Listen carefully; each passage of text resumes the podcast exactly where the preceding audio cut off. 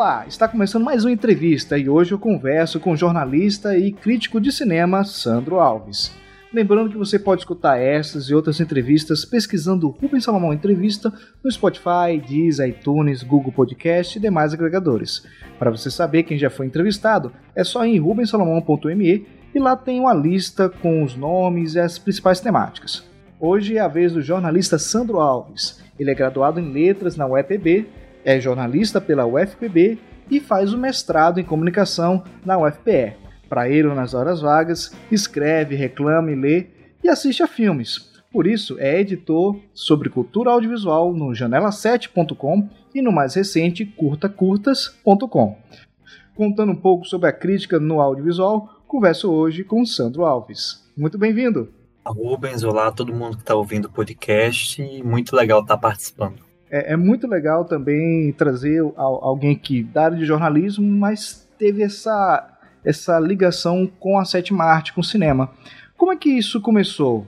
Olha, tem pelo menos uns 10 anos, eu acho que já deve ter uns 11 anos, né? Eu não sou tão velho assim, mas desde que eu tenho meus 19, 20 anos que eu tô muito imerso no audiovisual. Eu comecei com, cine, com uma cinefilia, eu era muito ávido por cinema, assistia muita coisa pela TV, achava filmes, comprava os DVDs, né, fazia cópias de DVDs, e aí, na minha primeira graduação em letras, eu tive um contato maior, que eu, eu coordenei durante dois anos um cineclube, é, lá na, na UAPB, e depois organizei duas mostras de cinema. O meu TCC também foi sobre literatura e cinema, e entrando na UFPB em jornalismo, eu meio que aprofundei esses laços com o cinema, foi eu, eu, paguei várias disciplinas no curso de cinema, eu, eu também ajudei na, coorden na coordenação de uma mostra de cinema o professor Pedro Nunes, hoje é aposentado, professor emérito da universidade. Enfim, e aí eu, eu meio que estreitei a minha relação com tanto com a produção audiovisual, que eu tinha tido só um contato anterior, que era do Paraíba, que era sobre identidade regional e cultura. Mas aí eu, eu me aprofundei, eu fui, fui assistente de produção de um curta premiado chamado Praça de Guerra, que estava no Grande Prêmio do Cinema Brasileiro, na categoria de curta-metragem. Sou assessor de imprensa de alguns curtas né, enfim, dessa galera do circuito local e também de Pernambuco, né, com a realizadora Kátia Mezel. Em 2015, eu lancei o janela7.com, que é um site sobre cultura audiovisual, sobre cinema. Né? Hoje a gente fala de outras artes, mas ele ainda é, é o carro-chefe ainda é cinema. E hoje é, foi lançado o Curta Curtas, que é o primeiro site de mídia cultural do Brasil que é sobre curta-metragens. Vai ter crítica, vai ter entrevistas, vai ter matérias especiais sendo que o site é voltado para o curta-metragem. O que é muito interessante, porque o grande público ele tem uma, é, uma ligação mais próxima com aquele longa-metragem, né, com o que passa na televisão.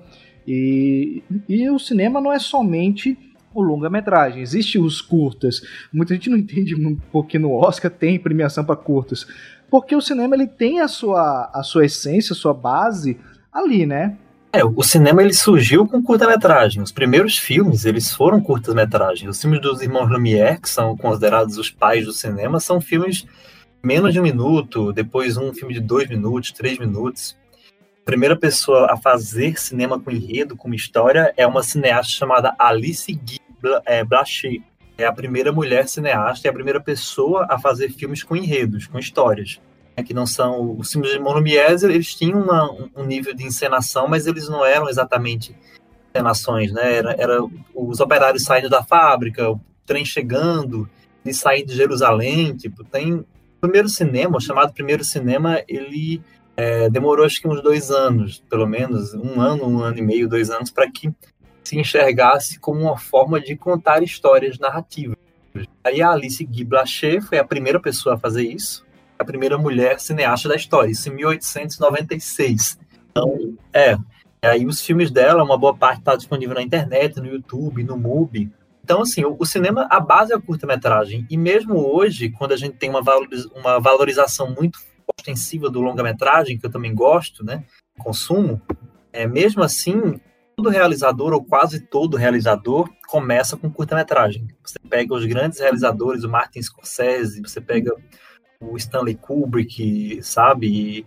essas pessoas, a Catherine Bigelow, a Lucrécia Martel, todos esses grandes realizadores e realizadoras, eles começaram fazendo curta-metragem. Sofia Coppola, Coppola, que é o pai dela, que é um dos maiores cineastas da história, Então, é, o curta-metragem ele é a base. E assim, o curta ele pode ser tudo. Né? A gente tem nessa, nessa primeira semana, a gente, a gente fez o plano detalhe, que é a nossa sessão para matérias especiais, discutindo, afinal, o que é um curta-metragem, o que, caracteriza um curta-metragem. A gente é, conversou com pesquisadores para entender o que caracteriza, se é só o tempo, se tem uma proposta. O curta-metragem ele testa muito mais o realizador, porque você tem poder de síntese muito grande. Você tem que contar uma história em, em máximo 20 minutos, 25 minutos. Não é consenso o que é um curta-metragem em duração no mundo, porque no, no, Brasil, por exemplo, a Ancine, que é a Agência Nacional de Cinema, ela considera curtas de até 15 minutos. Nos maiores festivais de curtas, é até 20 que no Fórum, que é o, o Festival Internacional de Curtas-Metragens de São Paulo, já aceita um filme de até 25 minutos, contando os créditos. Então, é, o Oscar recebe filmes de até 40 minutos como curtas-metragens. O Sundance, que é a, a, enfim, a meca do cinema independente no mundo, até 50 minutos. Então, a ideia de curta-metragem ela não é convencionada. A gente tem uma realidade brasileira e tem outros países. Só que, de um modo geral, filmes de 20, 25 minutos considerados curtas. Né? A partir disso, algumas pessoas adotam a noção de média-metragem. De qualquer forma, é importante demais, sabe, que existe curta-metragem. Curta é usado, é muito usado em escolas como ferramenta de ensino-aprendizagem pelo tempo. Né? O professor tem 50 minutos de aula, é, às vezes para fazer um longa não tem como, toma muito tempo. Então, é, aborda um curta que é importante. O curta tem esse, papel um dos entrevistados fez uma comparação entre o curta e, e, o conto, né? A literatura a gente tem o conto, a novela e o romance. E, e a análise literária, eles não são narrativas menores, né? Então, a gente tem uma ideia muito equivocada que, que curta é uma obra menor, quando não. Tem curtas que são obras-primas. É, isso, pegando justamente isso, é, o curta ele, ele serve então como inicialmente como laboratório, mas ele pode ser refinado também. Ele, ele é um algo que é o começo, mas também pode ser o, o meio e o fim, dependendo da, da, da estética que está sendo usada, do, do argumento que está sendo colocado. É, não, não quer dizer que todo diretor ou realizador de curta, ele tem. Ele tá, na verdade, ele é um pracinha que vai chegar ao oficial, o general, que é ser um diretor de um longa-metragem. Não necessariamente isso. Tem pessoas que vão pro longo, voltam pro curtas. É, é, Exato, porque, porque assim, alguns grandes realizadores. É, no Brasil tem um, um, realizador que é reconhecido, ele não tem tantos longas assim, tem três, mas os três, quatro na verdade, são quatro filmes de grande repercussão, que é o Kleber Mendonça Filho, o diretor de Bacurau. Venceu o prêmio do júri do Festival de Cannes, que é o maior e mais importante festival de cinema do mundo. Ele tem uma carreira como curta-metragista genial, ele teve muitos prêmios. Né? Com certeza, quando você, pega, quando você assiste os curtas dele, você vê que ali foi se desenhando um realizador, né? um grande realizador de cinema que hoje está com o status que tem hoje, como concorreu em Cannes na competitiva duas vezes, premiado na segunda vez, e ele fez um curto em 2014, já depois de ter feito, exemplo, O Som ao Redor, já depois de ser um cineasta uh, com, conhecido pelo longa, e talvez ele continue fazendo é, a Catherine Bigelow, já depois que ela ganhou o Oscar de melhor diretora, a primeira mulher e única hoje até a conseguir isso, ela fez curta. É, o Spikes 11, acho que fez também curta. Então, uh, aliás, enfim, existem é, realizadores que se veem mais como curta-metragistas, que não tem tanto essa, essa inclinação para longa-metragem. A gente tem aqui na Paraíba Torquato Joel, que é um dos grandes curta-metragistas que a gente tem no Brasil.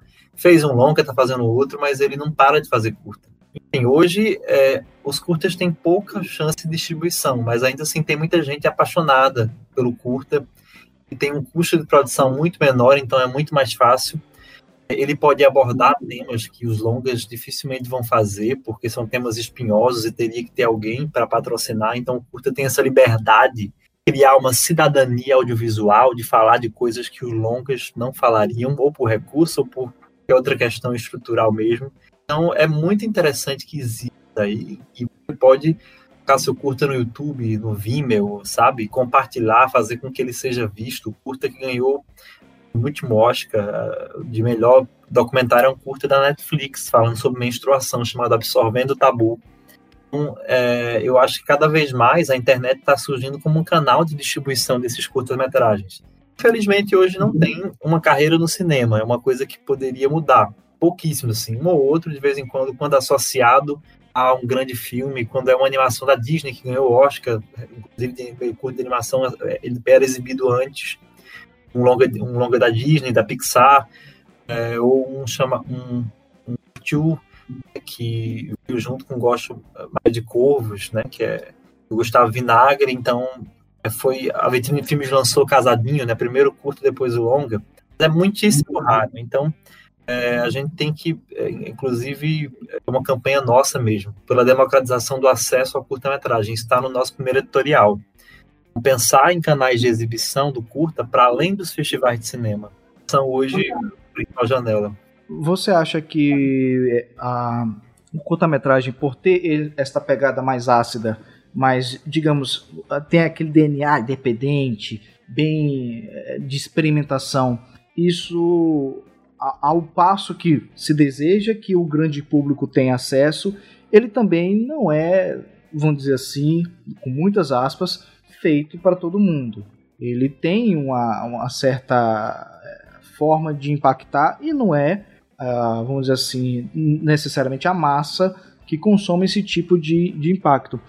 Como que você vê, por exemplo, é, essa questão da linguagem da, do cinema independente, não somente no curta, mas também puxando um pouquinho para o, para o, o cinema é, como todo, a arte como todo, de ter essa briga entre, ah, eu vou fazer algo que é eu como realizador, como diretor, como um artista querendo imprimir determinado tipo de argumento ou, ou alguma visão de mundo, sendo que eu também desejo que muita gente veja. E aí você tem essa dicotomia. Você tem a produção executiva falando, poxa, a gente precisa estar tá uma coisa mais palatável, e e o diretor desejando colocar a expressão artística dele ou, e, e de toda a sua equipe na realização no, naquele produto. Como é que você vê essa, essa mescla?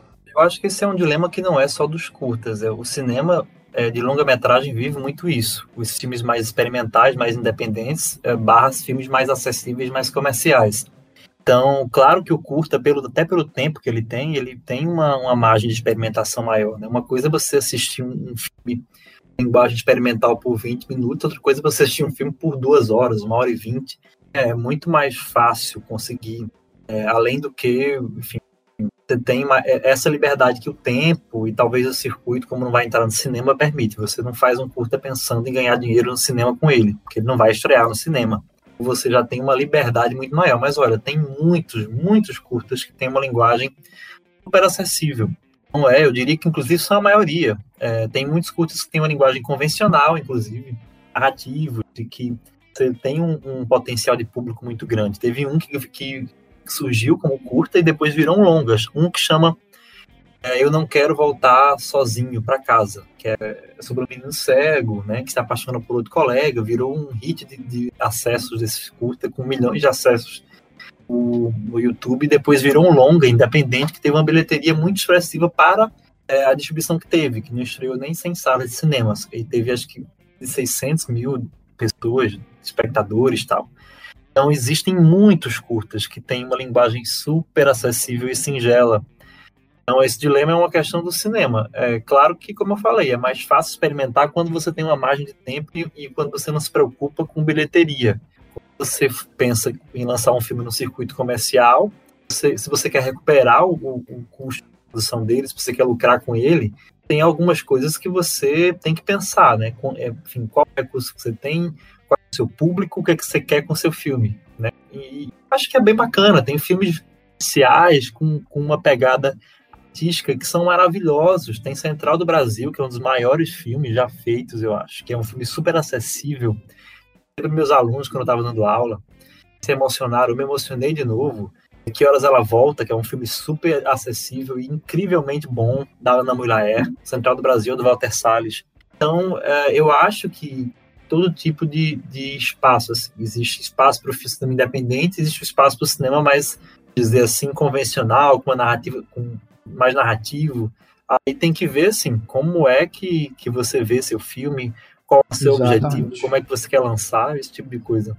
Como crítico e como alguém que absorve e critica e busca entender, compreender os argumentos, a história, o enredo, a atuação, o dedo do diretor, da diretora.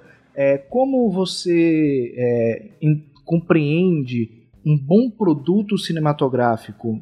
Não, obviamente, um bom produto não quer dizer é aquilo que te agrada, mas ele está coeso, ele está construído de uma forma, certa forma harmônica. E tem outros produtos que são muito experimentais, vamos dizer assim, para não dizer que são ruins, mas exageram, sei lá, algum tipo de tempero um pouquinho a mais e acabam saindo uma iguaria dif difícil de descrever.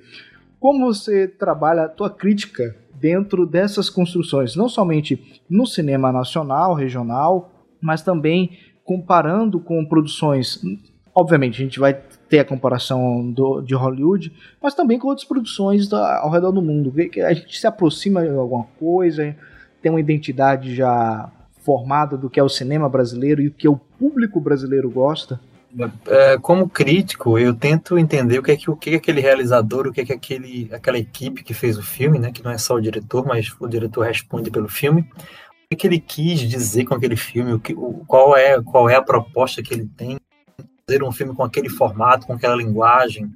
E não existe uma uma cartilha para avaliar os, os, filmes, né? Eu até participei de um curso desses com Arthur Tuoto, que é um grande crítico de cinema, ele é, atentou para uma coisa que eu já sabia e que meio que eu reforcei, que você tem que construir uma ideia sobre, a, sobre as obras. Você não pode ter, usar o mesmo critério que você vai é, para uma análise, sei lá, de Mulher Maravilha, da, da DC, a analisar, por exemplo, Lavoura Arcaica, do, do Fernando Carvalho. São propostas extremamente diferentes. Até um filme como As Praias de Agnes Varda, é um filme que a Agnes fez em 2009, 2000, né, sobre cinema digital, com as primeiras câmeras comerciais caseiras de, de cinema digital. Então, assim, tem filmes que são feitos com uma proposta diferente. Ele não quer aquela imagem limpinha, ele não quer aquele som perfeito, ele quer justamente o ruído, porque isso vai ajudar ele a amplificar a proposta que ele tem é, no filme, né? A ideia que ele, que ele tem, né? A, a proposta narrativa e estética do filme você não pode criar uma cartilha para ir fazendo um jogo de sete erros. Ah, esse filme tem fotografia legal, esse filme não tem. Porque isso aí servir para alguns filmes não vai servir para um bocado de outros.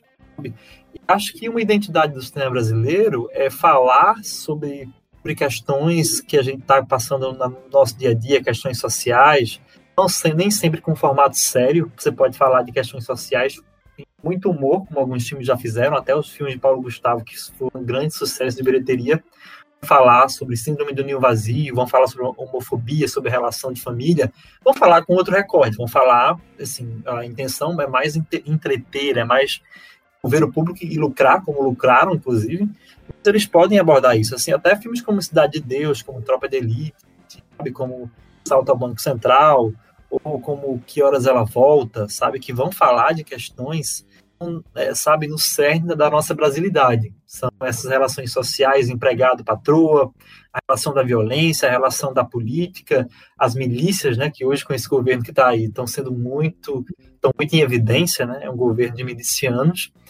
Então, é, eu acho que falar sobre o que, o que, existe de mais genuíno na nossa sociedade, as relações familiares, as, essas relações políticas e, perigosas que existem, né? Essa a nossa dificuldade em conseguir enxergar o que está abstrato, o que não está concreto, né? A gente sempre pensa só naquilo que a gente consegue ver, enxergar, mas não entende o quanto as estruturas de poder estão muito além disso. A gente tem uma dificuldade muito grande. Então, o cinema ele tem um papel importante em realmente usar a arte para ser uma linguagem para poder fa fazer com que as pessoas se emocionem, com que as pessoas riam e com que as pessoas reflitam eu, eu, eu, acredito muito no papel do cinema como isso. Eu não, eu não acredito em filme panfletário, eu não acredito em filme que é um discurso, que já pronta um panfleto. Eu acredito em filme que usa arte para fazer com que a gente possa refletir. Para entreter também, acho que é muito válido para o cinema sem querer pensar em, em política, em questão social, só para você rir.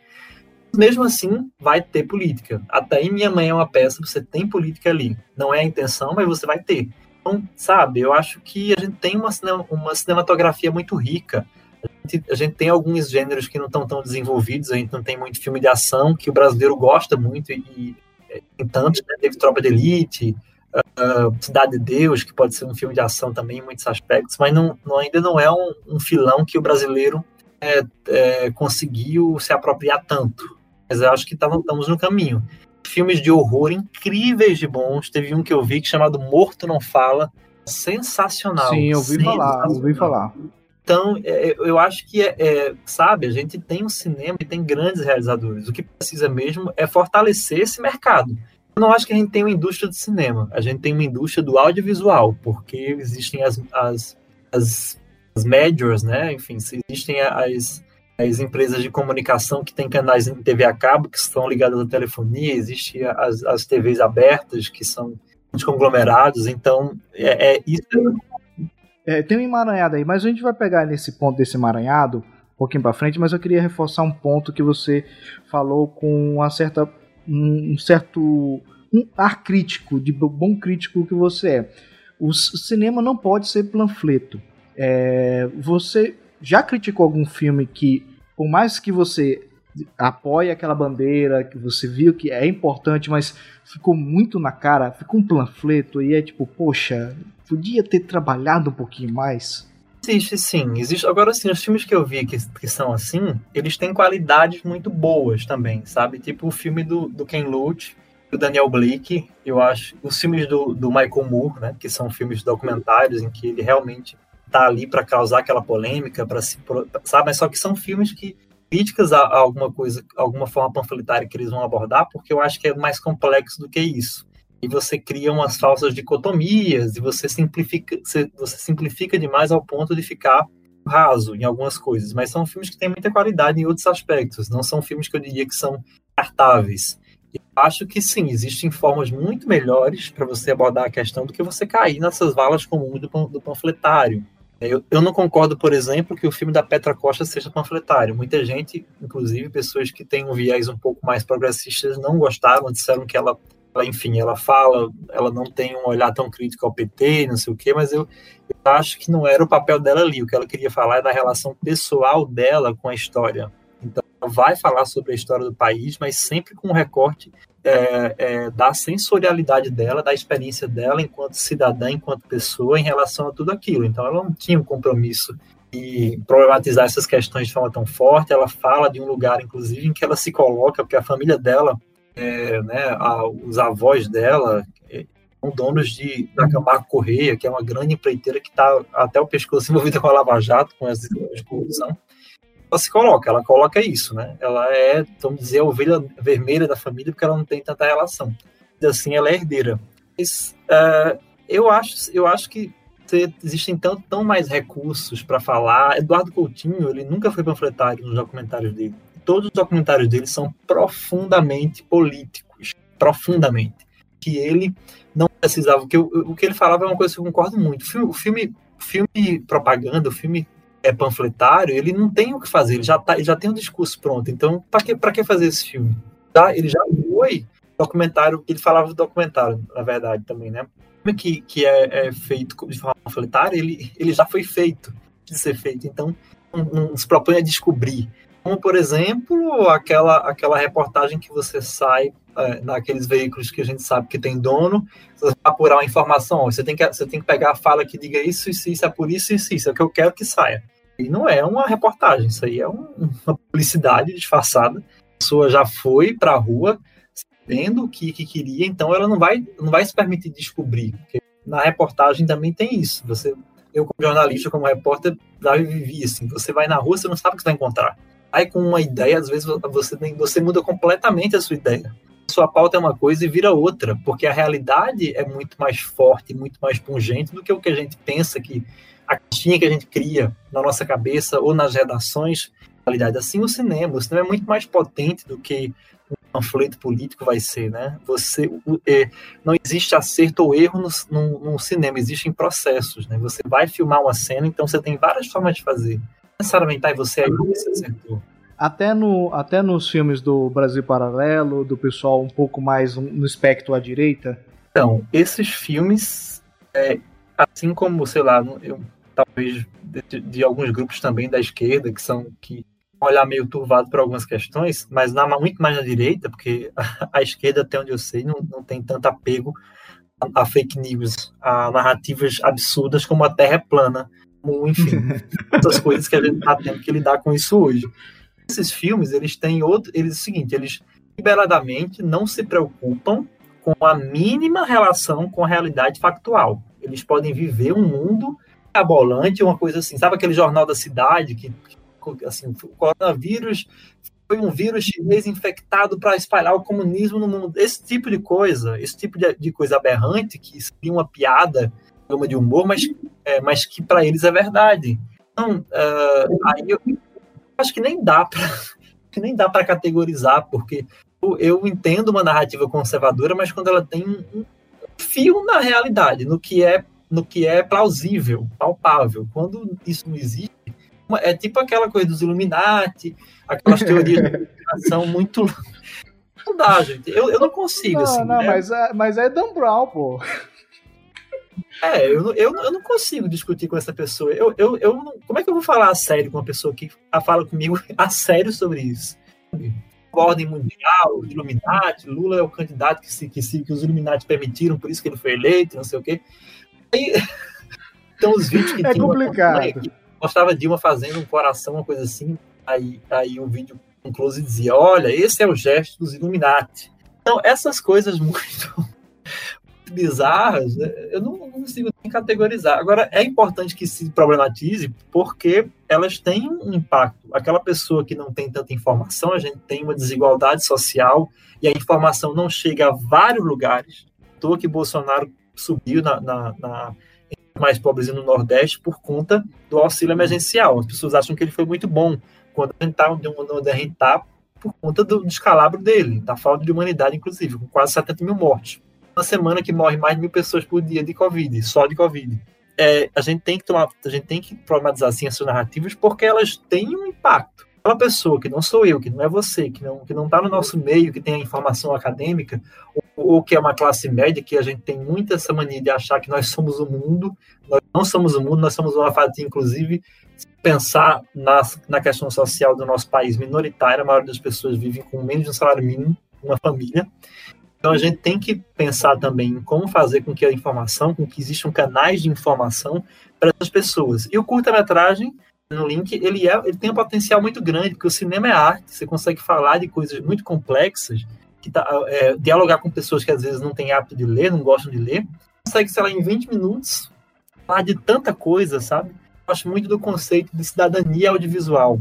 O cinema é uma ferramenta de conscientização, de, de, reflexão. Claro que é arte, que é emoção, que é transcendência, né, sensorialidade, mas também pode ser usado assim na escola, na sala de aula, fazer uma exibição de um curta numa associação da comunidade, dos bairros, sabe? Eu, eu sou assessor de imprensa de um filme que foi filmado no Porto Capim, que teve uma, uma das meninas que é da associação, tem um ateliê lá, né, que é Rossana, anda, e isso é incrível, como, como o cinema envolveu essas pessoas. E hoje ela está fazendo os filmes dela. Ela estava no congresso que teve aqui em João Pessoa, Cimente Cinematográfica, da Ana Bárbara Ramos, que é uma grande curta-metragista daqui, da Paraíba, organizou, e enfim ela fez o próprio filme dela. Tipo, é muito incrível o que, o que você pode fazer. Né? Os curta-metragens é, é, são tão acessíveis que pode, uma menina do Porto do Capim fez o filme dela. Né?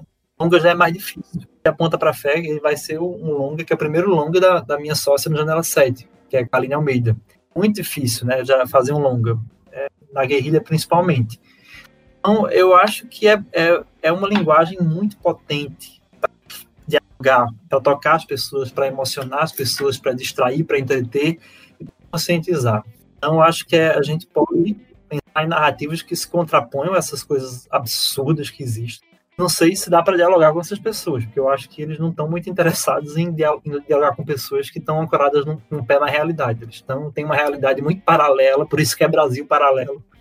Muito paralela essa realidade deles, então acho que eles estão muito dispostos a sair dessa coisa que eles criaram, que é muito nociva, né, se for pensar no impacto que tem para as pessoas com pouca informação. Então, acho que a estratégia é a gente tentar ganhar esse público com informações, com uma linguagem acessível, com informações concretas. Buscando um pouco mais esse lado de impacto seu como professor, é, como foi a experiência de trazer a linguagem audiovisual para dentro de uma sala de aula, para pessoas que é, tem essa preguiça de ler. Hoje é, a gente percebe que as pessoas não leem tanto, é, principalmente o Brasil, que já não tem uma cultura de leitura tão boa, busca mais é, produções áudio e audiovisual para se informar, para interagir, para brincar. Os memes é justamente essa linguagem visual de rápido consumo, de humor distante. É, como você percebe esse papel é, de educacional, mas também com cuidado de não ser também uma, uma ferramenta é, tida como doutrinadora. Então você apresentar as, as ferramentas, apresentar a forma, é, tirar, buscar delinear o discurso e não somente passar uma ideia do goela abaixo.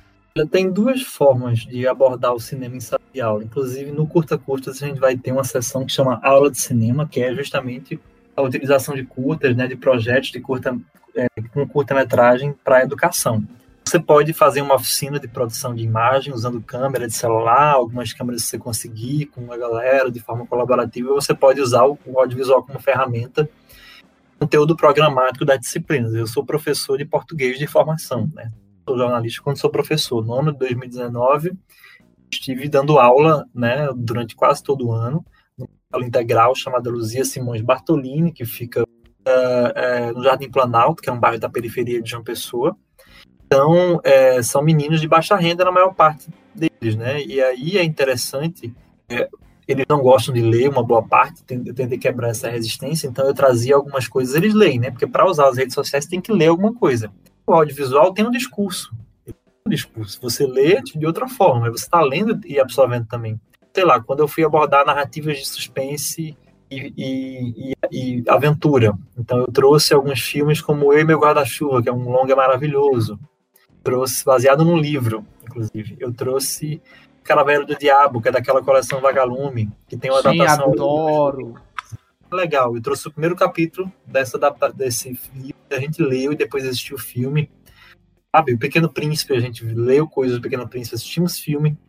Então, é, sempre tinha uma proposta de trazer algo mais ou complementar algo que estava na disciplina, sabe? Então, eu acho que se é orgânico, você está tá fazendo um assunto é, e tem alguns alguns curtos, alguns filmes que não vão dialogar com o seu tema, com o seu assunto. Agora, se dialoga, você pode trazer. Se é algo que vai estar ali. Outra coisa, o professor com autoridade em sala de aula é uma figura de referência, eu sei disso, eu não concordo tanto nessa sacralização de que o professor, o professor tem que ser respeitado, né? Porque não tem condições de você dar uma aula para um turno de 30 alunos se tiver uma, uma, sabe, uma confusão generalizada. O professor fala, você não é, você não é ouvido. Sim, tem, tem que haver uma colaboração a respeito, só que o aluno tem a opinião dele, ele pode se colocar, sabe? Ele tem os valores dele. Então, o professor expressar algo, o aluno, não, eu sempre tentei, como professor, deixar o máximo aberto possível para que o aluno se sentisse à vontade para falar, sabe?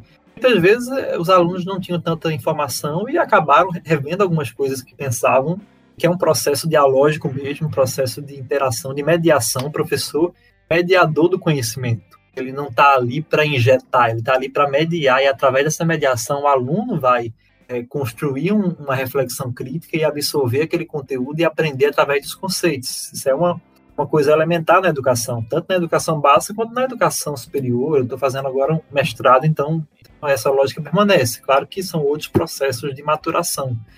Mas na educação básica eu tentei ver isso, eu tentei fazer com que eles se sentissem é, empoderados mesmo, se sentissem sujeito, é, com uma autonomia para construir seu pensamento sobre isso. O que eu abordei tem a ver com o assunto da disciplina. Eu não ia falar sobre física quântica em língua portuguesa. Poderia até trazer alguma coisa que tangenciasse, mas que quando você aborda algo que está dentro do seu conteúdo programático, da sua disciplina, completamente coerente. Você não vai ser acusado de doutrinação, ou se você for, você tem como resguardado. Você vai abrir a LDB, você vai abrir NCC, Tá tudo ali. Esses são os documentos que têm valor legal. Se algum pai de aluno, bolsonarista, for querer dar uma de. Ou então é, alguém radical religioso, fundamentalista, você tem, tem naquilo, naquele documento eu resguardo para que você tenha a, a, sua liberdade. O professor pode ser tolhido ou censurado ou, ou ter sua liberdade de expressão é, violada. Assim como o professor não pode é, achar que pode fazer um comentário homofóbico, racista, sabe, xenófobo, achar que isso é uma coisa normal. Ele tem que também ter a responsabilidade em relação ao que ele fala, né? Não reproduzir algumas coisas. Então, eu, eu acho que essa coisa da, da doutrinação é só mais um discurso é, para querer impor na truculência. Se você pegar a LDB, se for pegar, por exemplo, é, o que tem ali sobre liberdade de expressão, eu mesmo teve um, teve um, um uma aluna que era bolsonarista, que foi me questionar, dizer que eu estava querendo falar. Aí eu disse para ele, meu amigo, não, você sabe, eu estava trabalhando artigo de opinião. Era uma disciplina eletiva, nem era uma disciplina base comum, sabe? Tem outra proposta.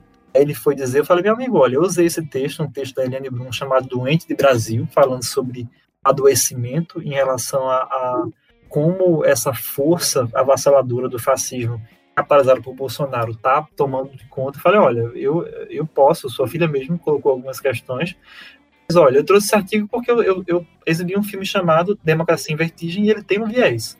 Não acho que a diretora vá trazer, é, aquele, abordaria um texto falando bem do presidente. Os alunos questionaram e eu coloquei.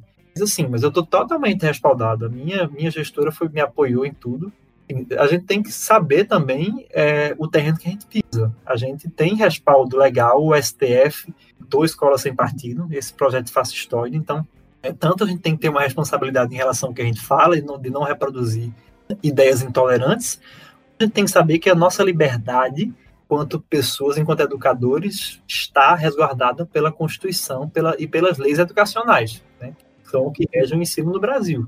Dito isso, não tem como assim. Você pode até vir outra pessoa, mas falar, ah, mas olha, como é que foi? Você tem, você tem como explicar ou provar que eu fiz isso? Ó, segundo o LDB, o professor tem liberdade para.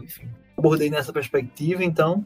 É, é, é, você ter uma consciência do seu lugar, do, é, das leis que, que guardam o seu trabalho. Agora, voltando à questão do cinema, é, você já percebeu um pouco quando algo é usado de uma forma de para confrontar determinados grupos e você percebe, poxa, é, é isso aí na, na verdade é para confrontar mesmo.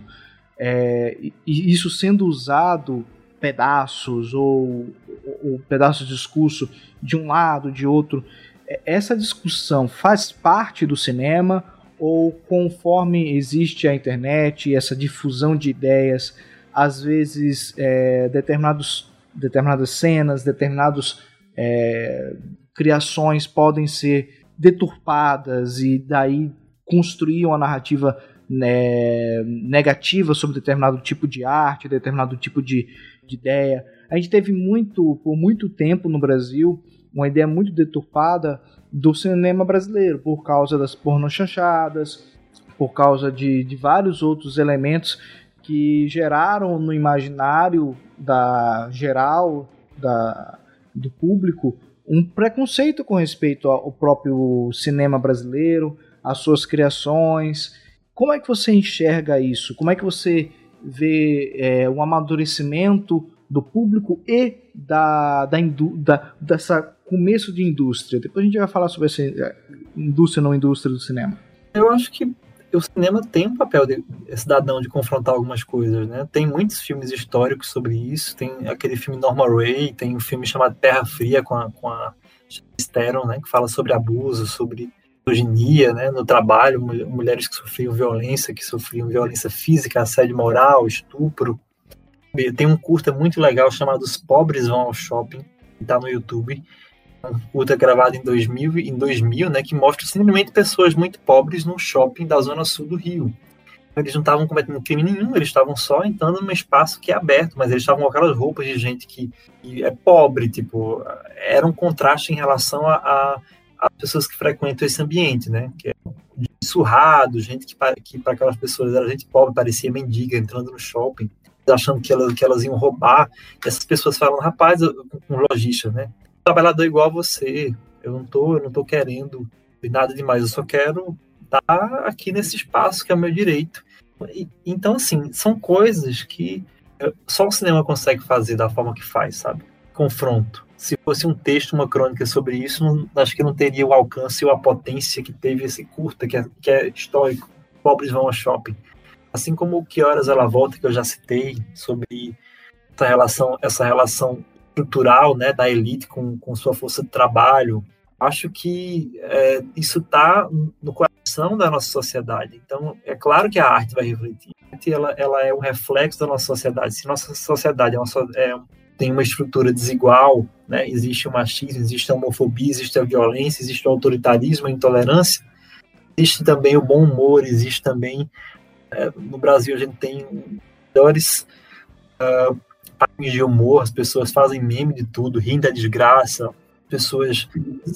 Então, assim, tem, tem vários aspectos muito legais né, é da nossa cultura. Então, o cinema ele vai refletir essas coisas, vai refletir a parte boa da gente ser um povo acolhedor, a gente ser um povo que não tem essa frieza, que, a, que acolhe o ser humano, e vai ter a parte ruim, que é intolerância, que é o elitismo, que é, que é essa ideia, essa ideia uma, a gente é ancorado no racismo, a gente tem que que eu sempre falo que a luta antirracista é uma luta estrutural da sociedade, não é identitarismo, como já teve candidato à presidência que falou isso, e discordo. Enfim, a gente tem que pensar no cinema como um reflexo do nosso, da nossa sociedade. Então, vai ter espaço para filmes só para você rir, como os filmes que estão aí nos cinemas, que faturam milhões, assim como vai ter espaço para um filme como Bacurau, que é um filme que fala é, de um futuro tão distópico, para mim não é nada distópico. Para mim a gente tá vivendo uma coisa meio até parecida com isso. Né? Mas enfim, um filme que desde que fez 700 mil é, espectadores de público, não fez os 8 milhões de mil uma peça, mas eu acho tão mais simbólico um filme como Bacurau ter é um, um Brasil profundo, né, que sobre a nossa brasilidade de uma forma sensacional. O cinema existe nesse, nesse cenário, ele é uma expressão. Nós somos, enquanto povo, expressão da nossa cultura, do que a gente pensa, do que a gente sente, como a gente pensa, como a gente sente, como a gente fala, como a gente ri, como a gente chora. Todo filme vai ter essa, esses marcadores, porque é uma obra que está intrinsecamente ligada com a nossa forma de, de pensar e sentir pessoas, a emoção, a sociedade e qualquer outro assunto. É, voltando um ponto assim, é, tocando na ferida, é, muita gente fala assim, ah, filme brasileiro tem. Todo filme brasileiro tem nudez. E a gente também tem essa questão do mais recente e importantíssimo da representatividade da mulher no, na indústria audiovisual, nos abusos que ocorrem para a entrada de determinadas pessoas dentro desse cenário, na escolha no casting, é, isso, claro, mais forte na indústria norte-americana, mas não quer dizer que não exista também no Brasil, não somente no cinema, mas também em novelas, que é, no caso, a indústria um pouco mais audiovisual mais forte aqui localmente. Como você é, vê esse limiar do que do banal, do, da arte, da proposta, como você, como crítico mesmo, observa isso? Eu estou trazendo um pouco do senso comum, mas é justamente para colocar na roda. Olha, eu acho que tem, existem as fases que são marcantes do cinema brasileiro por um motivo ou outro. Essa fase que foi durou durante uns 15 anos, que é chamada das chanchadas, aliás, tem, tem as chanchadas, que são aquelas comédias rasgadas, que não tinham nudez, que não tinham abordagem sexual direta, que era Oscarito, que era Grande Otelo, Desi Gonçalves, uma um trupe de artistas muito profícua, assim, muito brilhante. Depois vieram as, as chamadas pornas chanchadas, que são os filmes têm um apelo erótico. Só que o erotismo é uma coisa que está também no nosso cerne. A gente tem um carnaval, a gente tem uma ideia de erotismo sedimentada, né? um sexismo. Apesar de ter uma repressão muito forte, tem também um erotismo. A gente gosta de ver um peitinho, uma bunda, alguma coisa assim, sabe? A gente tem essa coisa de, dessa, dessa, dessa atração pelo corpo que é mais natural para a gente do que, por exemplo, é para um americano mais natural para um europeu do que para a gente. O europeu vai para o parque, fica nu, fica, faz topless, enfim, toma sol, não é nada erótico. Aquilo ali é você, eu quero pegar um bronze, eu vou ficar nu, porque eu, eu vai pegar meu corpo todo. Né? Mas aqui, a gente não faz isso aqui, por exemplo. Mas a gente vai ver gente pida no carnaval, tem alguns contextos em que o cinema dos anos 70 esse filão de filmes que não necessariamente são filmes de porno chanchada propriamente, para dama de lotação, um filme que, que é tido como porno chanchada e não é filme que tem umas cenas eróticas, mas não tem os códigos da porno chanchada. Assim como Dona Flor e seus dois maridos, que é um filme sensacional. Tem muitos filmes assim. Aí teve essa fase, então, por muito tempo se cristalizou essa ideia que o cinema brasileiro é mulher pelada, principalmente. É, é putaria e mulher pelada, com a expressão. Mas eu acho que Nessa mesma época tinha outros filmes não tinham essa abordagem, talvez não tinham essa repercussão porque não eram lançados em circuito é, comercial, com grande apelo, como esses filmes eram. Eles têm outros filmes que não são isso, só que ficou essa imagem. Aí, anos depois, depois de, de Carandiru, Cidade de Deus, alguns filmes que esse processo da segunda fase da retomada do cinema brasileiro, vão ter essa abordagem social e vão ser filmes de ação, filmes sobre tráfico, sobre violência, tem uma, um enorme desses filmes. Então, o cinema brasileiro agora é, é, violência, é tiro, é porrada. Não é mulher pelada, é porrada. Eu acho que a gente tá meio que já superou essas coisas, tanto da porno chanchada quanto da, da coisa da violência. A gente tá entrando numa fase muito legal, que é o cinema brasileiro, a sua multiplicidade. Quando você tem um filme, o filme da, da Larissa Manuela, da Maísa, fazendo muito. São filmes adolescentes, filmes teens, de horror, como o Morto Não Fala, filme de ação, a gente tem é, hoje um cinema brasileiro muito mais plural. As pessoas estão abrindo o olhar para ver que o cinema brasileiro não é só essa caixinha que eles criaram da, da pornografia ou da violência.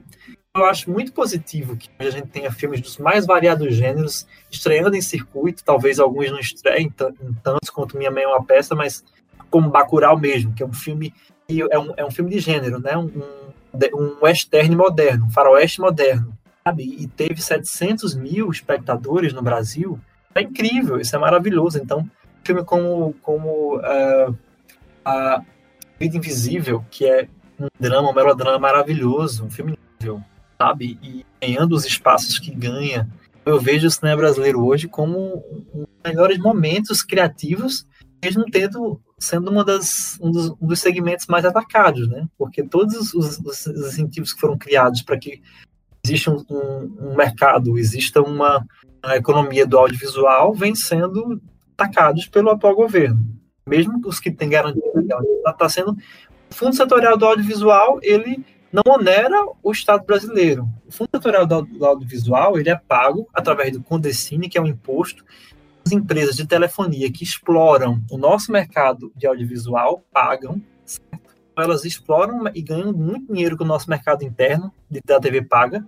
E boa parte desse valor volta para elas, porque os programas são veiculados nelas, sabe? Boa parte delas. Tipo. Então, é, elas queriam entrar na justiça, para não pagar esse imposto, mesmo sendo um valor irrisório, mesmo elas explorando o nosso mercado. Esse dinheiro está tá retido é um dinheiro é, desse, que, que essas teles pagam, né? Poder, poder ganhar muito mais dinheiro com o nosso mercado da TV paga. Aqui no Brasil, Brasil você sabe que é proibido. Proibido no Brasil é empresas estrangeiras explorarem o sinal de TV aberta, mas não TV fechada. Então, por isso que a gente não tem lá uma ABC é, concorrendo com a Globo, com outros canais. Só que eu acho que se fosse isso seria até fatal para elas. Porque se a Netflix já está fazendo um estrago, imagina se essas, essas grandes TVs aportassem aqui o conteúdo. Então, tem uma legislação que impede elas exploram o mercado da TV aberta, só que na TV paga elas estão. Então são essas empresas estrangeiras que pagam a Condecine, aqui retroalimente a própria indústria audiovisual. É, eu ia pegar um ponto assim sobre a questão da indústria audiovisual. É, a gente teve muitos problemas do entendimento de como, como fazer essa indústria é, ser rentável. Não no sentido de que ela não possa ser, mas no sentido de como fazer é, vários planos, a, própria criação da Ancine, é, a questão dos editais para fomentar esse mercado, é, foram estratégias que se colocaram em, em prática com ótimos e inegáveis bons resultados, só que, por outro lado, acostumou determinados núcleos e determinadas produções a depender de editais, a depender sempre dessa, dessa ajuda do Estado. Só que o Estado tem governos, e tem governos que vão investir, e tem governos que não irão investir nesse sentido. É, calhou em todo esse. numa tempestade perfeita, uma crise também, tanto da comunicação, que você tem uma crise do papel da comunicação dentro do mundo digital, com uma crise do próprio mercado é, é, financeiro e de comércio, que geralmente são é, aqueles que podem patrocinar diretamente né, alguma produção, de cortar é, gastos e principalmente os gastos em publicidade ou em é, apoios culturais. É, nesse sentido, Sandro, como você vê o final do túnel dessa tempestade perfeita no audiovisual brasileiro? Primeiro que não é só uma questão é, de pessoas que são produtores independentes, porque esse recurso que existe, ele não deveria ser usado ostensivamente pelas grandes produtoras, né? E elas não precisariam disso. Algumas têm empresas laranjas que captam esses recursos e depois é, os produtos são feitos com esses recursos e retransmitidos nesses canais de TV, que eu não vou aqui nem citar, porque, enfim, existe, né? A gente sabe, só que aí é aquela coisa, né? Até você provar, não vou correr esse risco de ser processado. Mas é, existe um, uma casta, existe um, uma caixa que meio que pega esses recursos. Aí você pega, por exemplo, isso eu sei de, de fato. Em Rock in Rio, Távio Medina captando 12 milhões em então, seja, de onde é que o Rock in Rio precisa de, de isenção fiscal? De onde é que um evento dessa magnitude precisa disso? Então, são esses grandes que não abrem mão, que criaram uma casta e eles mesmos se beneficiam da verba pública e não precisariam se beneficiar. Não precisariam, que já teriam mercado para isso. Mas aí todo o mercado é estruturado nisso. Porque se a verba de produção é o Condecine, então esses conteúdos eles vão ser escoados nas, nas, nas majors, né, que são, são as chamadas médios são as distribuidoras de cinema, mas mais essas, essas, empresas de telefonia que têm seus canais de TV, que então a lei da TV paga ela foi um marco, porque ela obriga é, a ter uma porcentagem x de conteúdos nacionais, mas uh, nos canais da, da, da TV paga que são canais é, que pertencem a empresas de comunicação estrangeiras, que têm telefonia a maior parte delas, né? Tem a NET, tem enfim, essas essas empresas que, que elas têm, oferecem pacote de TV e de internet, e às vezes telefone. Então, eu acho que um meio para isso seria justamente tentar direcionar melhor essa, essa verba. Essa verba ela é concentrada majoritariamente no Rio e São Paulo, que o FSA, que seja o Fundo Setorial do Audiovisual, tem uma, tem uma que garanta uma porcentagem para Norte e Nordeste, ela não é cumprida. Ela acaba ficando sempre mais para o Sudeste. Então, tentar deixar essa verba mais democrática é tentar impedir mesmo que essas empresas é, consigam monopolizar os recursos, são as grandes, então elas têm estrutura, têm projetos, têm. Mas, mas dividir um pouco mais essa fatia desse bolo. Porque a gente não tem uma indústria do audiovisual por isso, porque são, é, são essas grandes essas, grandes conglomerados de mídia que dominam essa verba. Então, como é que a gente vai conseguir fazer cinema sem grandes produtoras que vão disputar com essas, com essas conglomerados? Então, tem que dividir melhor que fortalecer o circuito independente quando toda a cinematografia, toda, toda a indústria vai se fortalecer pelo filme médio. O filme grande ele já tem um recurso, mas o filme médio é o que vai garantir que tenha mais salas. É, ter cinemas sem, fora de shopping, por exemplo. Rede de cinemas que, que tenham uma lógica diferente, ter que estar no shopping. Sabe que poucas cidades no Brasil têm shopping, a minoria de cidades tem. Então, democratizar esse acesso, sabe? Colocar cinema em, em cidades com menos de 30 mil habitantes criar uma rede de, é, de exibidora maior, mais forte, fortalecer a produção nacional. Tudo, agora isso tudo parte da política pública. Sem política pública de regulamentação, isso não vai acontecer. Um grande exemplo que foi falado é o exemplo da Coreia do Sul. O Sul, ela, ela virou um, ela, ela criou uma indústria do audiovisual que tem filmes com a Ásia toda, né, grandes, é, tipo Trem para Busan, que é um filme de perseguição, um filme, um filme de zumbis tal, que foi um grande sucesso, um filme muito bom, inclusive. É Invasão Zumbi, Trem para Busan é o título original. E teve o Parasita que ganhou o Oscar agora, e essa e a Coreia do Sul só é só tem uma indústria do cinema porque teve uma política de Estado que valorizasse, que permitisse que se desenvolvesse uma indústria de cinema, que hoje é sustentável, que hoje não precisa só essencialmente incentivo do governo. E ainda precisa, porque o cinema independente precisa do incentivo, sempre vai precisar. Só que ela é uma indústria que tem uma sustentabilidade, que tem uma força, mas ela só existiu porque teve uma política de Estado que a estruturou, que permitiu que ela fosse o que ela é hoje. Então, acho que o caminho é esse: você tentar criar mecanismos para ampliar o acesso de pequenos e médios produtores, diminuir a verba dos grandes, que eles já têm dinheiro para isso, e estruturar uma política sólida, porque se enquanto você for uma política que está que tá, é, submetida às intempéries da gestão, E mesmo assim, porque o FSA foi prorrogado por 10 anos por Temer. Temer é uma desgraça, mas pelo menos fez uma coisa boa, né, que foi prorrogar. Mas só que o governo Bolsonaro não está cumprindo isso. A gente tem que pensar em políticas de Estado, para cinema, para cultura, para educação, que não possam ser assim só tapadas por um governo como esse que está aí, que chegou aqui. Acho que é isso, pensar numa política de Estado estruturante mesmo. E falando um pouco de, da, da, dessa questão de política de Estado e de, de investimento, é, você acha que esses novos players que estão chegando no mercado, principalmente no cenário digital, porque o que está matando a TV a cabo é, e sem dúvida nenhuma, o streaming. É, for, forçando a, a barra, até mesmo a Globo, que é uma das grandes conglomeradas de comunicação é, do mundo e é, baseada no Brasil, né? É, e, e, que, por que pareça, não foi fundida com outra de forma assim direta, porque hoje em dia, se a gente fizer uma, uma análise de, de mídias no mundo, estão todas me, meio que abraçadas. A, por incrível que pareça, a Globo ainda consegue se destacar. E ela teve que criar o seu Globoplay. Ela teve que, que criar seu, sua área de streaming porque ela estava vendo, como todo, todo mundo está vendo, que o caminho está sendo a internet.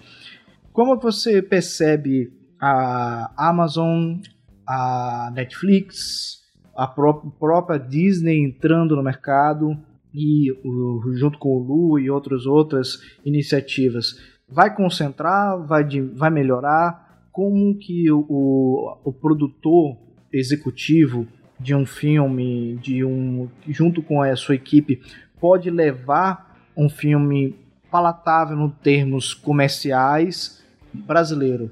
Porque, assim, eu já vi produções na Netflix brasileiras que, pelo amor de Santo Cristo, algumas muito boas, muito incentivo, mas algumas que, que é um espectro da vida que eu não, não gostaria de rever. É, mas conseguiram chegar lá. Quer dizer que existe um caminho. Como é que, na sua visão, o, é, as produções, principalmente nordestinas, podem usar o efeito Bacurau a seu favor? diferenciar que às vezes o pessoal acha que é a mesma coisa. Streaming, os serviços, os canais de streaming são os canais que disponibilizam por um valor X o acesso a filmes, séries, né? Então você não tem que assistir, esperar uma semana para ver outro episódio, você pode já assistir direto quando você quiser. O VOD seria aquele, aquele filme que você compra no, no Google Play, que você compra no YouTube, que você paga, sei lá, 5 reais, ou no Vimeo, o Vimeo Premium, que você paga 5 reais e assiste, por é, aluga por 3 dias. Esse é o VOD, é, é a, a nova opção da locadora de vídeo. Não sei quem é seu público, mas talvez você saiba o que é isso, eu sei o que é isso. Tem uma geração aí que tem seus 15, 16, 18 anos que não pegou mais locadora de vídeo, pegou o finalzinho do locadora de DVD, que já estava em declínio, e a música também, não existe mais quase CD e mídia física, então hoje você ganha dinheiro é, colocando, criando seu canal de streaming, vendendo seu álbum para baixar pela internet, colocando no Spotify, no Deezer, enfim, esses canais aí. Não, é, não tem como você traz essa marcha, sabe? Porque é como as coisas evoluem. Ou, ou as empresas se adaptam, ou elas vão morrer. Globo tem uma vantagem de ser muito grande. A Globo é a terceira maior é, emissora de TV do mundo. Não existe nenhuma emissora de TV na Europa, na Ásia, maior que a Globo. Tem duas, é, acho que é a NBC e ABC maiores que ela no mundo. É uma proporção absurda. E ela tem um, tem um, um sharing, né? Que sharing é, é, a porcentagem de TVs ligadas, é, sintonizadas na Globo. É, sharing de 40%. Ela tem uma coisa que os Estados Unidos não tem são os 20 maior, as 20 maiores audiências da, é, da, dos programas são da Globo. Né? Os 20, você vê, 20 programas de uma mesma emissora estão maiores audiências da TV brasileira. Então é um tipo de, de monopólio, é um tipo de força que, embora venha caindo, ainda é muito forte. Então permite ela fazer isso.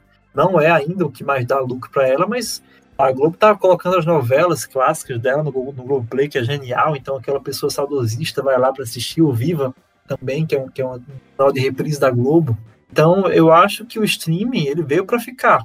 E as, as empresas de TV elas têm que primeiro que reorganizar a programação delas para poder estar tá num formato que as pessoas realmente vão lá assistir e disponibilizar no seu próprio streaming. Globo cobra, mas, por exemplo, a ABC tem. Você pode assistir uma série da ABC sem pagar depois, eu acho. Até pouco tempo era assim. Globo Play não pode, você tem que pagar uma mensalidade, mas enfim, muito menor do que assinatura de, de uma TV por cabo, que você paga 300 reais por mês, o, o conteúdo, conteúdo que você tem no streaming a 30 reais por mês, a 10 reais por mês. Então, essas empresas elas também têm que repensar o modelo de negócio delas, como elas funcionam, os valores que elas cobram, que são absurdos, sempre foram, hoje estão mais absurdos ainda. Pouca gente vai pagar 300 reais por mês para ter uma TV a cabo. 300 reais por mês, tipo, é um valor absurdo. Né? Quem tem sua Netflix, eu tenho. Hoje estou com três serviços de streaming. Talvez eu vá para o quarto, que é o Petra Belas Artes. Talvez, estou pensando. Mas eu tenho o Amazon, eu tenho o Netflix e eu tenho o Mubi, é uma plataforma do cinema independente. Então, enfim, já me contempla muita coisa, sabe? Eu, e tem, tem outras formas de você ver conteúdo, tem esses repositórios e tal. Eu acho que é, elas têm que repensar o modelo de negócio delas, o quanto elas estão investindo em algumas produções, investir sim no seu serviço de streaming. A Globo mesmo, ela tem séries que não estreiam na TV, estreiam só no streaming. Então isso já cria uma audiência cativa própria ela estreia primeiro as séries no streaming, depois passar na TV. Então você tem toda aquela coisa de você assistir antes, aquela série comentada. É, a Netflix Brasil tem ampliado os investimentos, apesar da, da política que está realmente dificultando o mercado audiovisual, todo produtivo audiovisual principalmente. É, mas é um caminho sem volta. A Amazon também, ela, ela não, tá, não tem tantas produções originais. A Amazon ela tem mais produções que ela comprou para o catálogo dela associou depois, mas ainda assim eu ainda acho que ela vai crescer muito. O catálogo da Amazon ele está cada vez melhor, né? Muita coisa boa. Por enquanto que a Disney mais não chegou no Brasil, é pela Amazon que você assiste os filmes da Disney, então já tira por aí que tem né, já um, um atrativo muito grande. Então eu acredito que a, repensar o modelo de negócios e, e abraçar o streaming é um caminho. Não tem, não tem como elas quiserem continuar sobrevivendo, sendo relevantes, tendo retorno, elas têm que fazer isso. E como é que o, o cinema nordestino começa a puxar a atenção? Como é que as produtoras locais digam assim: olha, eu consigo ser um Bacurau mais ou menos, a gente pode fazer uma coisa legal. Olha, tem coisas muito boas. Eu vi, por exemplo, um filme chamado Desvio Paraibano, filmado no sertão da Paraíba, em Patos. Um filme sensacional, com um discurso fácil, muito sofisticado na narrativa, só que um discurso. Né? Você não precisa ser hermético ou difícil para ser um bom filme. Pode ser um filme extremamente simples e ser um filme muito sofisticado em termos de linguagem. Tem filmes incríveis, tem um filme Torquato Joel, Ambiente Familiar, que é mais, mais contemplativo. É, tem um filme do Bertrand, que é Traga o seu, é, o seu Amor de Volta, mesmo que ele não queira, que é um documentário de ficção maravilhoso. Longa-metragem também. Tem um chamado Beijo de Estrada, que é, tem uma linguagem baseado no espetáculo homônimo, né, que revelou Marcela Cartacho, do cinema, que foi através dele que ela foi convidada para fazer a Hora da Estrela.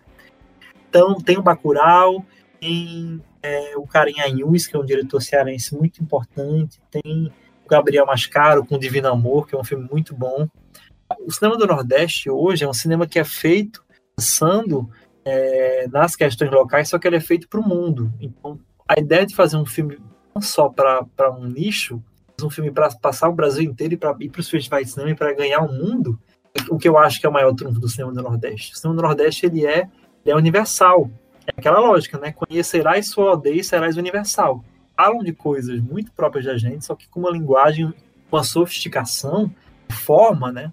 Faz com que o mundo se encante, o mundo queira ver o cinema brasileiro hoje. O cinema do Nordeste hoje. Né? Nomes muito importantes. Tem o Kleber, tem o Gabriel Mascaro, tem cara em Anhus, tem o Armando Praça, que lançou um filme sensacional chamado Greta.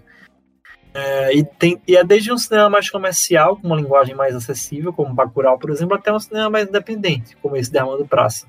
É, o Carim tem filmes também que tem um potencial de público muito, muito bacana. O cinema independente no Nordeste está crescendo. O cinema do Nordeste tem obras maravilhosas, como as obras do pessoal da Bahia, da Embalba Filmes, né? é, os filmes da Glenda Nicassi e do Ari Rosa, que são filmes sensacionais, e o Café com Canela, um chamado Ilha. Então, o cinema do Nordeste ele é muito potente, muito pujante. A ideia é que ele vá crescendo, que ele vá se associando, e alguns, algumas formas de, de exibição, distribuição, crie seus canais de streaming, vá para os festivais para ganhar o mundo e, e depois volta para ser mais reconhecido aqui, sabe? Que a gente precisa fazer esse movimento às vezes. Então eu acho que é um cinema que tem tudo para contribuir muito para o nosso circuito audiovisual. Já já tem contribuído. Né? Eu vi esse Dias Piedade, que é um filme do Cláudio Assis. Tem Fernanda Montenegro, Cauã Raimon, Irandi Santos. É uma história legal. Eu não gostei muito do filme como crítico, mas é um filme importante que existe como esse para a nossa cinematografia nordestina. Então, é, a gente já vinha num momento muito bom. Acho que esse momento ainda permanece mesmo com o enfraquecimento das políticas públicas. O cinema do Nordeste, o cinema do Brasil, ele precisa do cinema do Nordeste para poder ser melhor representado, para ser um cinema mais criativo, mais ousado, com mais qualidade. E como chamar a atenção das grandes? Dessas, dos streams que você consome? Quando, quando é que vai chegar um Bacurau, por exemplo, na Netflix, na Amazon? Como melhorar essa relação é, de distribuição e principalmente é, amadurecer a, capa a, a, a, capacidade de captação de recursos, não necessariamente só dependendo do estado, mas também é, fazendo uma boa lista de custos de um filme, não orçando o filme só pelo que você acha, mas realmente pelo trabalho, pelo tempo e que os valores vão modificando, orçar bem uma produção. Como é que você vê essa maturidade da produção e como chamar a atenção dos grandes, que é onde o dinheiro está? É, você chama, atenção, você chama a atenção dos grandes mostrando que você é bom e que seu trabalho tem impacto. Primeira coisa. Então, quando você vê assim, ó, não sou mais só, não é só mais um realizador fazendo filme independente, é um realizador que é premiado em Cannes, um filme que tem quase um, um filme que estreou um circuito reduzido, mas que tem quase um milhão de espectadores, sabe? Então, é, se, se ele com esse recurso fez isso, imagine se, se ele tivesse um, um, outro aporte. Imagina se fosse fazer um filme com 5 milhões, com 10 milhões, para estrear em 800 salas, sabe? Eu acho que é, primeiro você mostrar a qualidade do seu trabalho, que você é um profissional, você não é uma pessoa que está fazendo cinema só a arte, que é muito legítimo fazer cinema só para fazer, mas você realmente quer atingir um público. Então, é isso que os streamings querem, é isso que, as, que os investidores querem, é saber se que, que o teu filme tem personalidade, que o teu filme tem qualidade, que vai gerar uma receita de público. Não é isso, tem muitos filmes, acho que, acho que os filmes do Kleber estão no Netflix, só no, só no Bacurau, Bacurau tá para VOD. Aí eu acho que talvez para ele, sim, também tem isso, né? As empresas, a Netflix, ela paga um valor X para você ter seu filme catálogo que é um valor muito pequeno, se for pensar, né? Não é eu sei de valores e não são valores muito altos. Valores que às vezes não, não paga nem assim. É legal você ter lá, porque o teu filme vai estar lá e você e vai ser visto. Mas não, não lhe traz necessariamente um retorno financeiro. Diferente, talvez, de uma produção original da Netflix. Você fica ganhando royalties para sua vida enquanto estiver lá. Não vai, ela fica no lucrando, você continua lucrando. Então, eu acho que é, é, é aumentar essa relação. As, as, as distribuidoras, as majors e, e, os streams, eles têm que realmente é, ter um, uma equação boa, que seja vantajosa tanto para os realizadores quanto para eles. Valorizem também, né? Porque eles, eles conseguem ver pelo algoritmo quanto a obra é assistida e o quanto isso traz de retorno para eles. Então, se uma obra tem o mesmo retorno que outra, aí você paga para essa outra, que é estrangeira, que tem uma grife. É, sei lá, 20 mil por mês e para um brasileiro que quer pagar 5 mil, não está certo. Isso é uma forma de, de é, realmente sub, subvalorizar essas obras. Eu acho que os streams eles têm, eles estão acordando para isso, mas ainda é um pouco difícil. Por isso que eu acho que para Kleber é melhor colocar Bacurau um VOD da vida que vai lhe render alguma coisa. O filme tá para ser baixado para quem quiser também. A internet se encontra. Enfim, é, e aí eu acho que é muito provável que se ele entrar com um projeto na Netflix, por exemplo, agora que está tendo um ataque frontal às políticas de produção, uma figura como Kleber, se reunir com uma grande produtora e dizer assim, a Netflix vai fazer um filme patrocínio Netflix. É, é, eu acho muito possível que a Netflix aceite, sabe? Impossível. Assim como a Netflix está estreando filmes como, de Spike Lee, de Martin Scorsese, vai estrear também de Nolan, Christopher Nolan. Então, existe mais esse preconceito contra o streaming. O streaming também tem que que tratar os realizadores brasileiros né, com o respeito que o cinema deles merece e o, e o potencial que tem de público de trazer recursos para esses serviços. E o Wagner Moura e o eu gostei muito do Sérgio. O filme Sérgio foi um filme muito interessante e foi uma produção que querendo ou não tratam de um personagem brasileiro, trata de e é um projeto que ele tem, que ele já falou, que é trazer é, histórias de latino-americanos para dentro do, do universo cinematográfico. E ele foi para os Estados Unidos, ele teve que sair para poder aparecer e, e, ter uma certa projeção. É, você acha que a gente precisa exportar uns nordestinos lá para trazer ou dá para chamar atenção num farol de Cabo Branco? Eu acho que dá para chamar atenção aqui primeiro, que o, o, o Wagner Moura ele não foi para lá porque ele foi tentar uma carreira, ele já era um ator aqui reconhecido no cinema e na TV, já era reconhecido como muito bom, ele já tinha ido em Cannes com, com, é, junto com, com Lázaro Ramos e Alice Braga, com Cidade Baixa, ele já tinha ido com Tropa de Elite para Berlim, é, o Festival de Berlim, então ele já tinha uma carreira internacional. Assim como o Rodrigo Santoro não foi tentar a vida em Hollywood, ele já tinha uma carreira consolidada no cinema brasileiro, então isso chamou atenção para ele. Tô a dois atores muito competentes, muito carismáticos, com potencial. Aí, isso foi que levou eles. O Wagner Moura fez a série da Netflix, que é o Narcos, que foi um marco, ele foi indicado a vários prêmios, inclusive o Globo de Ouro de ator de TV, que é um, um, uma das premiações mais importantes que a gente tem a nível mundial. Então, você pode, acho que sim, eu acho que sair, né, ser convidado para fazer um, uma produção estrangeira mostra quanto você é um ator e é, a indústria a indústria estrangeira reconhece e tem uma deferência, mostra, ó, não importa que você não é daqui, mas a gente, você é tão bom que a gente, a gente quer você com a gente. Acho que isso ajuda, mas não é o essencial. É o essencial porque é, tá, você pega a Morena, Baca, é, Morena é, Bacarin, que fez aquela pela série Sessão de Terapia, que é uma brasileira radicada nos Estados Unidos, fez Homeland, fez um bocado de série. Ela sim, ela começou a carreira lá desde criança. Então é, é, ela meio que galgou espaços por lá. Mas é outra coisa. Não acho que funcione muito você, depois que você está adulto, você tentar, assim. Você vai ter oportunidade de acordo com, com a repercussão do seu trabalho no seu país de origem. É assim, foi assim com Penelope Cruz, com Javier Bardem, com Garcia Bernal. Wagner Moura, com Rodrigo Santoro, com Alice Braga. Sabe? É, essas pessoas só são o que são no exterior porque elas tinham um trabalho consolidado no país de origem delas. Então, é, Wagner Moura, que é o nordestino, ele, ele já era um grande ator de cinema e de TV, e isso que abriu espaços para ele. Então, acho que sim, você ter uma carreira no exterior. O Sérgio não é uma produção brasileira, mas tem brasileiros envolvidos, como roteirista, uma produtora e acho que fotógrafo também, se não me engano. Mas uh, isso, você ter um trabalho é, com, é, num, um filme como Boi Neon, do Gabriel Mascaro, que é um filme sensacional, que ganhou o prêmio em Veneza. Você pega um ator de, do Boi Neon, quantas pessoas vêm, o quanto pessoas do cinema mundial vão estar lá e vão estar assistindo e reverenciando, então pessoas já chamam atenção dali. E os diretores brasileiros? A gente tem, a gente tem um, um bom exemplo na animação, né? Que é o Fernando Meirelles, se não me engano. Ele é... Não, tem, tem não. O Fernando Meirelles não, tem. Não, tem é o Sérgio, é o nome dele? É. Esqueci Saldanha. Sérgio Saldanha. É, Saldanha, é, Sérgio Saldanha. Ele é um animador, né? ele hoje faz filmes, ele é diretor principal de, de, longas de animação da Disney Pixar, o que é uma grande coisa, né? É, a, animação, a animação é, é, outro segmento que está se desenvolvendo.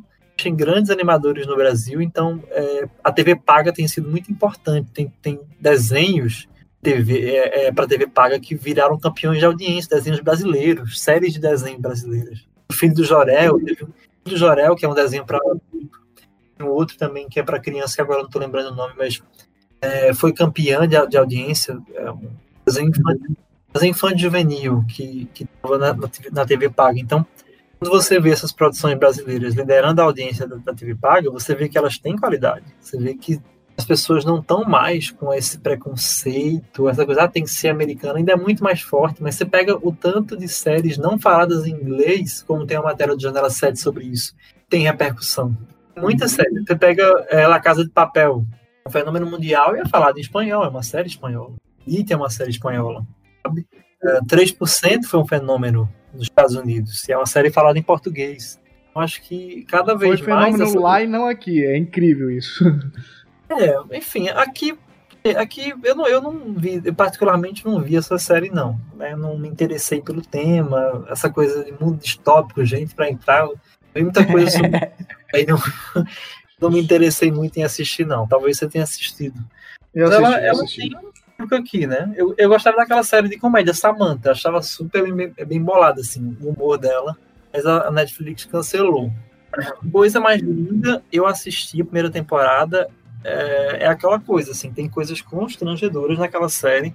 É, do meio pro fim, o roteiro é, ganha umas coisas assim bem absurdas. Parece que é uma preguiça, que é uma. É, tem muita coisa ali que realmente me deixou constrangido. Apesar de ser uma série com uma fotografia primorosa, tinha uma direção de arte muito bonita, um figurino muito legal, atores e atrizes bons, mas o roteiro peca em algumas coisas. E, e para TV é roteiro principal. Você tem uma boa história e desenvolvê-la bem. É, uma coisa segurar. A, dando uma de crítico também, vou aproveitar. Tem uma série que eu, eu fiquei, eu gostei do argumento, do, do da sinopse, que é o Spectros.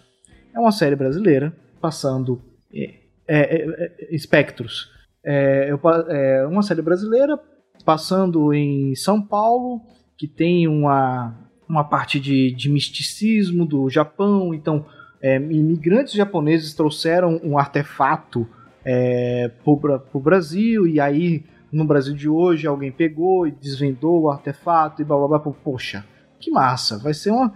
Pô, é legal. E na Netflix, pô, é uma produção com uma associação com a Netflix, ou seja, teve dinheiro ali. Mano, eu não consigo assistir. O primeiro episódio eu assisti sofrendo. O segundo eu comecei a desistir. Roteiro. Porque assim, tem coisas que. Quando você tá. Eu assisto séries do mundo todo. mundo todo. Só dos Estados Unidos. E eu ainda, eu ainda, inclusive, o cinema que eu ainda vejo é, é o de língua inglesa. Mesmo eu tendo esse olhar é, decolonizado, olhar para tentar desconstruir essa coisa.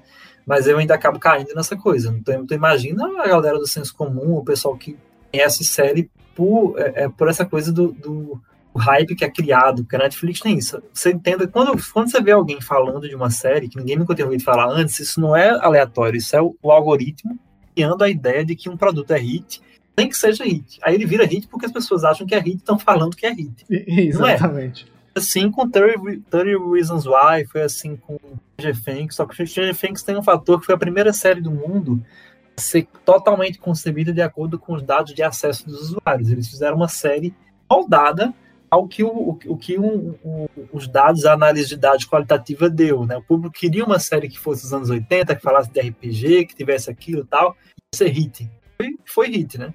Primeira temporada é bem legal, mas aí as outras já, já não. Muita paciência. não é o teu estilo. Ah. Mas, mas enfim, é isso. É, é a questão de da falta, às vezes, de uma maturidade. A gente, pô, emplacou, tipo assim, pô, pode ser, é uma do, de um estilo interessante, diferente, e não deu. Então, assim, é, é interessante, a gente fala tanto da dificuldade, e eu tentei abordar, das produções nordestinas, de boas ideias, argumentos emplacarem lá, e alguns emplacam e você fica assim, hã? Né?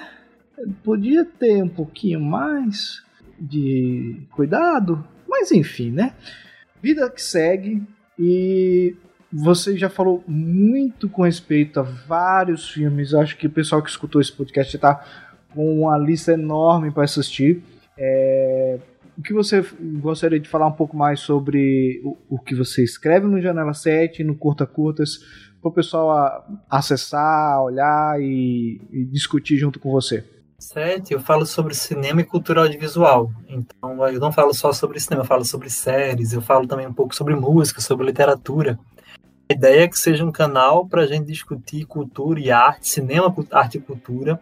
Se você gosta mesmo de, de cinema e com foco especial no cinema independente, então acesse o nosso site, que vai ter muitas dicas de filmes, de séries, de podcasts. A gente, inclusive, fez uma lista de podcasts sobre cinema, sobre cultura. Ele fez também uma, uma sobre podcast sobre crimes, inclusive uns podcasts que são séries de podcasts, que é um filão que surgiu acho que em 2014 e hoje tem muito. Não sei se eu vou falar do caso Evandro, então a gente fala sobre culturas e, e audiovisual e, e também de, um, de cultura mais, de forma mais ampla. No Curta Curtas, vai ter dica de filme, vai ter top 5 de realizadores, vai ter sessão especial falando sobre um assunto que tem a ver com curta-metragem e sempre vai ter links. A gente está trabalhando o seguinte: escreve crítica de filmes que dá para você assistir. Então a gente coloca lá o link. É legal que a pessoa vai lá e já pode, ó, leu, assistiu, na hora, assim. O link já redireciona. Curtir curtos é curtir cinema, é um dos nossos lemas, e, e o Janela 7, o lema é uma janela aberta para as artes. Então, se você gosta de arte, de cinema, acesse o Janela 7 e o Curta Curtas. Janela7.com, curtacurtas.com. Então, lembrando que você pode escutar essas e outras entrevistas pesquisando Rubens Salomão Entrevista no Spotify, Deezer, iTunes, Google Podcast e demais agregadores. Para você saber quem já foi entrevistado, é só ir em rubensalomão.me, lá tem uma lista com os nomes e também com os temas. Então, é só acessar, clicar e vai estar tá lá para vocês. O grande Sandro, muitíssimo obrigado, fico extremamente honrado. Sandro Alves, crítico de cinema aqui na nossa entrevista. Dá um tchau, pessoal. Pessoal, muito, muito obrigado pelo convite. Foi muito bom conversar contigo, muito bom debater, foi muito bom trocar essa ideia. É isso, eu também tenho um podcast, se vocês quiserem também saber um pouco sobre cinema, o Cinema Tapiocas e Cafés, que está no Deezer, está no Spotify, está no SoundCloud. Então acessem o podcast do Rubens Salomão e acessem também o podcast Cinema Tapiocas e Cafés e janela7.com, curtacurta.com e, vamos, e é isso aí, vamos prestigiar a nossa cultura nosso cinema, conversar e ouvir e aprender. Um grande abraço. E, tu, e tudo isso vai estar em link na descrição e aonde você estiver. Muito obrigado, valeu, tchau, tchau. Thank you.